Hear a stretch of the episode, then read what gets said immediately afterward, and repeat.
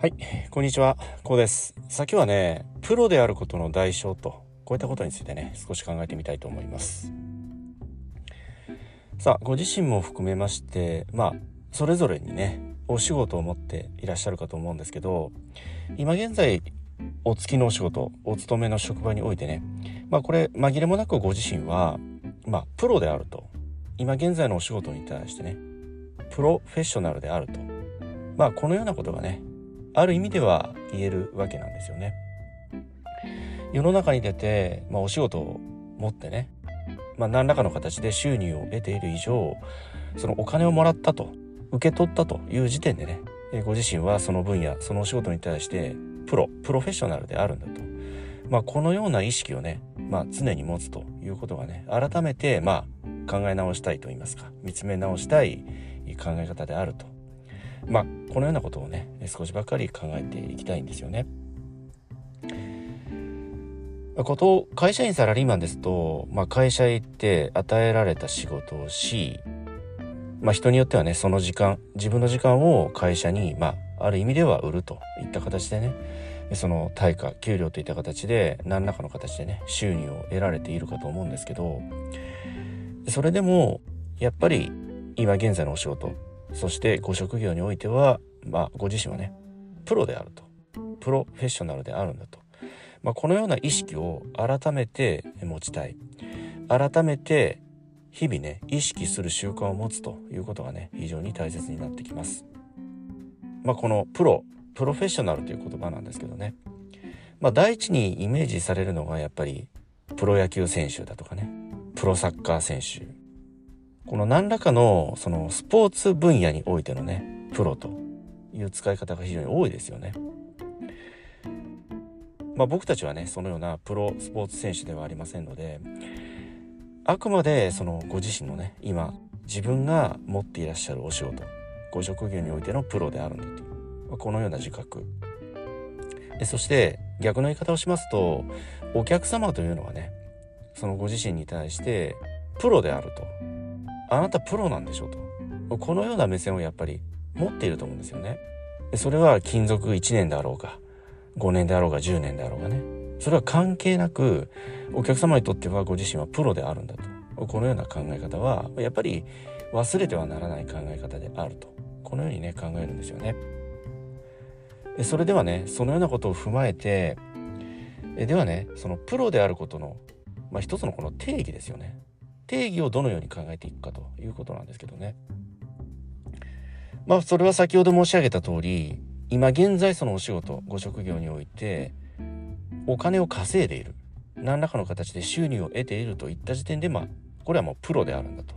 まあ、それは1,000円であろうが1万円であろうが10万100万円であろうがとにかくお金を得ている。対価を得ている時点でもう十分それはプロであるんだこのような一つの気概ですとかね、まあ、一つのプライドを持つこのような考え方をぜひね、まあ、改めて問い直し、まあ、改めて持つと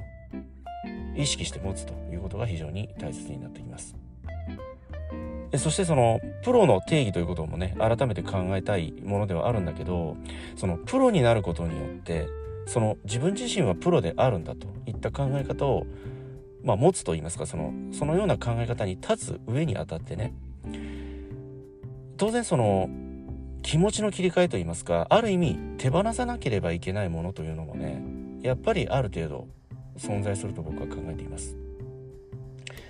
え先日、まあ、元ねメジャーリーグのイチローさんのある、まあ、動画といいますかねインタビューをちょっと見ていたんですけど、まあ、その中でねイチローさんがこんなことをおっしゃっていました。その、まあ、イチロー先生みたいな形でねこう子供たちに質疑応答するといった、あ、そのような動画だったんだけど、まあ、そのある子供がね将来の夢ということでえ僕は寿司屋さんになりたいんだと。僕はお寿司が大好きで、お寿司屋さんになりたいんですって。まあ、このようなことを、まあ、語っていたんですよね。まあ、その時に、一郎さんはね、このようなことをおっしゃっていました。君はお寿司が好きなんだよねと。それでも、その、お寿司屋さんになる。お寿司屋さんになるということは、プロになることなんだよと。プロフェッショナルとしてね世の中はご自身に対してね見てくるからそうするとそのお寿司を好きでいられなくなる瞬間というかまあ別の言い方をしますと寿司職人として少々嫌な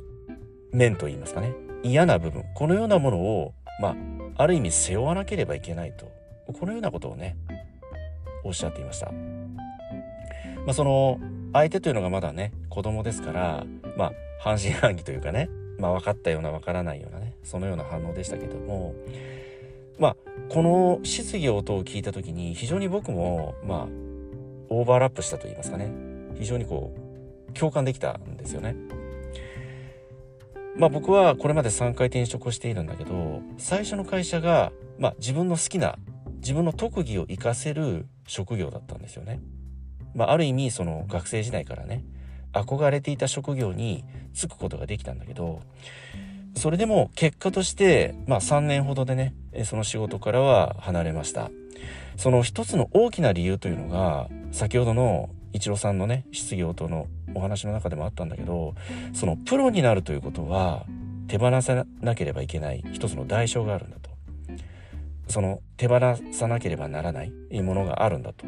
まあ、このようなことをおっしゃっていたんだけどまさにそうだったんですよね。自分の好きなこと好きなことを仕事にするってそういった意味では非常に難しいわけなんですよ。それはなぜかというとお金を稼ぐお金を売るためにその世の中に対してね自分のその好きを認めさせるっていうことが非常に難しいわけなんですよ。ことその芸術家ですとかアーティストの方なんかそうですよね。自分の思いだとかその情熱を形にして世の中に出すんだけどそれを受け入れるかどうかというのはそれは世の中の都合じゃないですかある意味。そうですよね。ご自身も好きな曲嫌いな曲興味のない曲ってあると思うんだけどそれを選ぶのはそのご自身じゃないですか。いくらそのアーティストの方がね超一流で実力のある方だとしても自分があこの曲いいなって思わなければ聴かないはずなんですよ。聴かないしむしろお金を出すなんてこともなされないはずなんですよね。まさにそういったところに僕も悩んでしまったんですよね。非常に悩みまして結果的にまあその職業からはね離れてしまったんだけどやっぱりそのそれでもねその好きを仕事にし職業にし活躍なされている方もいるということを考えますと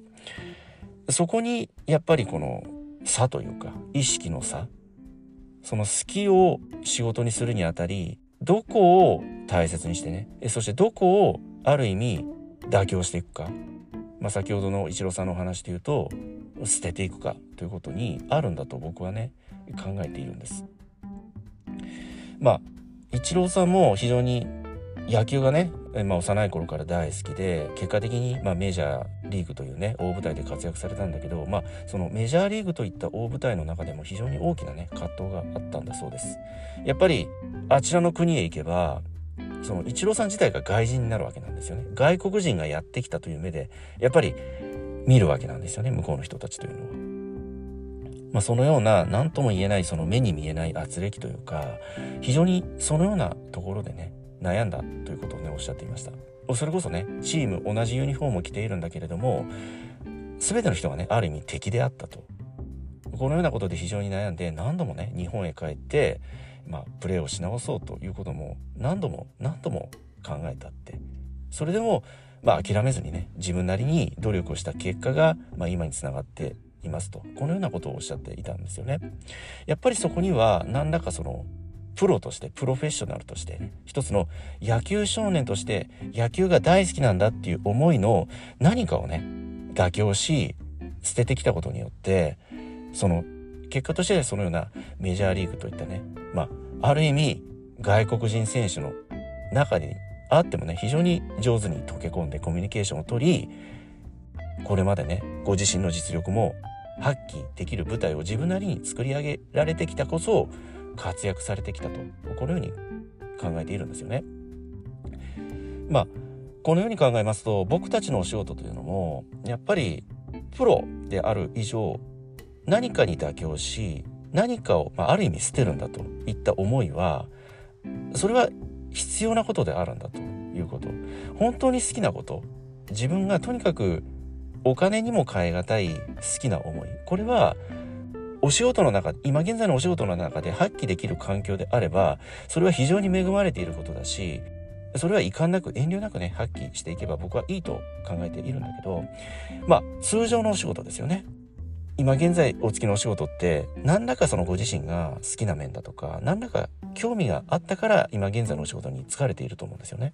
まあ、そのような中でそのご自身の興味いわゆるその好きの部分をどのように自分なりに咀嚼し理解しそして今現在ご自身のお付きのお仕事ご職業それこそ職場にどのように生かしていけるんだろうってこのようなことを考える先にねプロフェッショナルであるんだと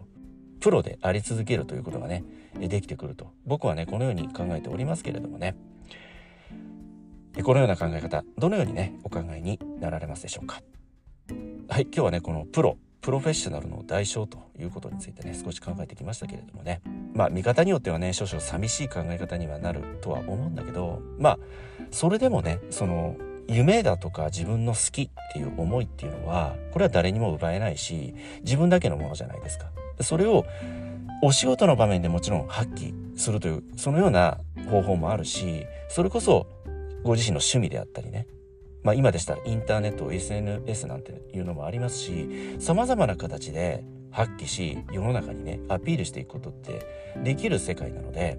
まあ、僕の生まれたその昭和の時代ですとインターネットなんてものもありませんから、まあ、そのようなことを考えますと非常に恵まれた時代このような恵まれた時代に生まれ、え、そして巡り会えたまあ、そのようなタイミングであるということこそが奇跡であるんだと。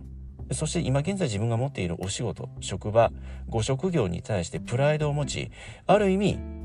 プロ、プロフェッショナルであるんだといったね、そのような気概を日々忘れることなく持ち続け、ことに当たっていくと。このような考え方がね、とても大切な考え方であると考えておりますけれどもね、このような考え方、どのようにね、お考えになられますでしょうか。はい、今日はこの辺りでね、終わりにしたいと思います。今回の内容が何らかの気づきやヒントになればね、大変幸いと考えております。